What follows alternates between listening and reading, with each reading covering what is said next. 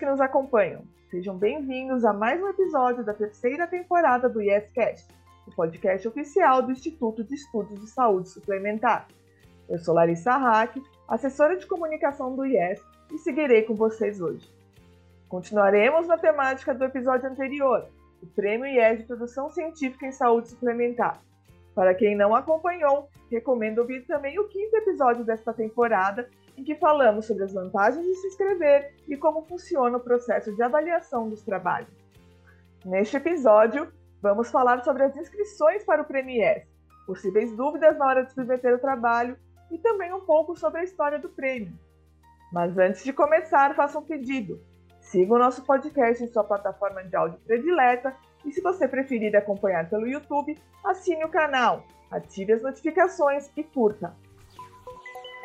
Hoje temos uma novidade e uma boa notícia para quem ainda não escreveu seu trabalho ou seu pôster na premiação.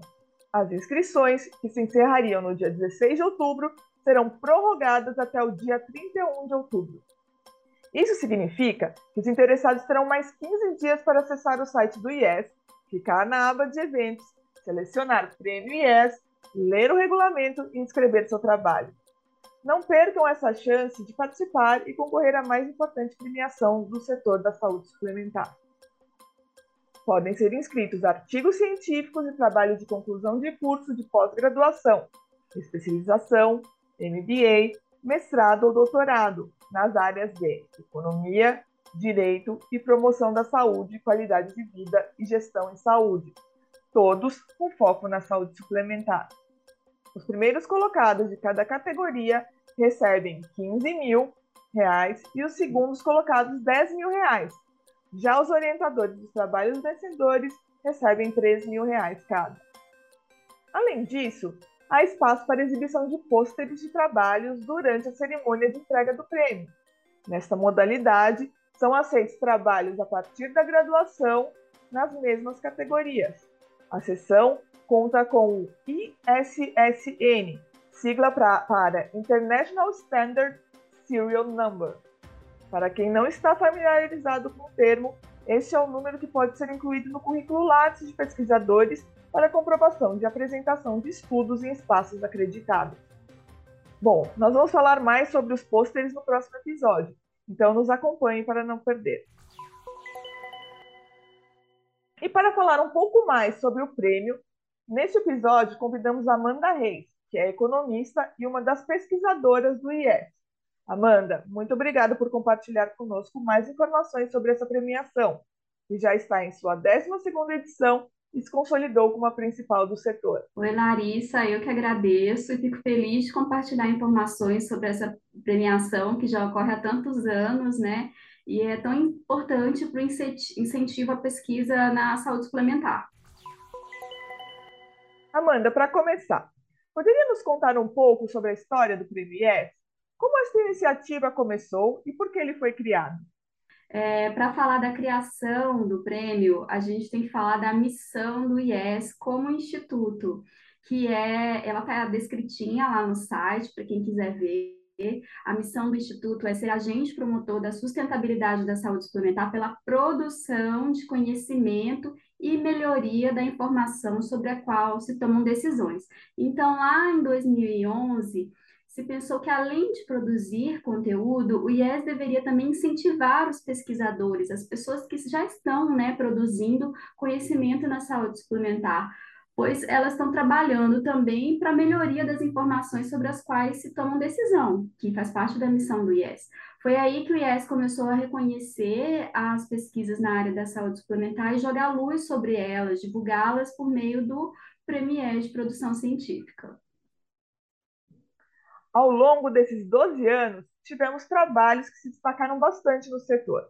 Qual a importância do Prêmio IES para o mercado da saúde suplementar e para a academia? Bem, o Prêmio IES, ele ao longo dos anos constitui como importante veículo para o reconhecimento do que tem sido produzido de pesquisa, né, relacionada à saúde suplementar dentro de faculdades, de universidades, MBAs. E isso é importante porque o setor ele é muito complexo e muitas vezes os agentes que trabalham lá no dia a dia, eles não têm ideia de impactos, por exemplo, de uma legislação, de um regulamento da agência e, ou mesmo de como os movimentos de mercado estão sendo direcionados. Muitos dos trabalhos premiados, eles se dedicaram a medir coisas assim. E outros estudos, eles ainda mediram formas, é, demonstraram né, novas formas de gestão, demonstraram novas formas de promoção da saúde, e é importante que isso seja divulgado. E no meio acadêmico, é importante que os pesquisadores e até mesmo os orientadores tenham seus trabalhos reconhecidos. Isso estimula né, a continuidade da pesquisa e os novos pesquisadores que estão aí por vir. Amanda, para quem quer se inscrever, qual é o passo a passo? Quem pode se inscrever? Há alguma restrição? Então, podem se inscrever pessoas de qualquer nacionalidade, idade, formação acadêmica, e eles podem se inscrever com trabalhos de conclusão de curso de pós-graduação, e aí se encaixam né, especialização, MBA, mestrado, doutorado, que estejam relacionados à saúde suplementar. Também podem se inscrever quem tiver um artigo científico que já foi publicado numa revista científica ou que já foi recebeu o aceite, né? Porque geralmente às vezes a pessoa tem o aceite, mas demora a publicar. Se recebeu o aceite, ele pode se inscrever. A restrição é que cada candidato pode inscrever apenas um trabalho e o trabalho é, tem que ter sido aprovado ou publicado, né, como eu disse, na revista. E o período tem que ser de janeiro de 2020 a 31 de agosto de 2022, ou seja, trabalhos anteriores a 2020 não serão aceitos. E os orientadores? Eles podem ter mais de um aluno concorrendo ao prêmio? Os orientadores podem sim ter mais de um aluno concorrendo ao prêmio. A restrição vale apenas para é, alunos que é, pessoas né, que querem concorrer e só podem concorrer com o trabalho, mas os orientadores podem ter quantos alunos é, tiver é, com trabalhos no tema de saúde suplementar, se tiver o mesmo orientador, então não tem problema.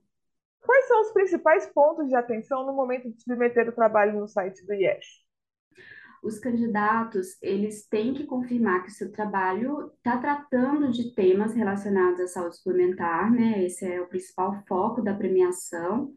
E também eles têm que estar atentos ao prazo que o trabalho foi publicado, como eu havia mencionado, não serão aceitos trabalhos publicados antes de 2020. E outro ponto importante é que a pessoa não pode inscrever mais de um trabalho. Isso pode desclassificar interessado é ficar sabendo que o trabalho foi recebido, avaliado e se ele configura entre os vencedores. E como funciona com os pôsteres? Quem escrever o seu trabalho vai receber o um e-mail avisando que a sua inscrição cumpriu todos os requisitos e está tudo ok. Se não estiver tudo ok, as pendências vão ser escritas nesse e-mail resposta. Os trabalhos que estiverem com a inscrição totalmente correta, tudo ok, eles serão enviados para os avaliadores. E aí, lá na última semana de novembro, todos vão receber um e-mail noticiando se foi premiado ou não.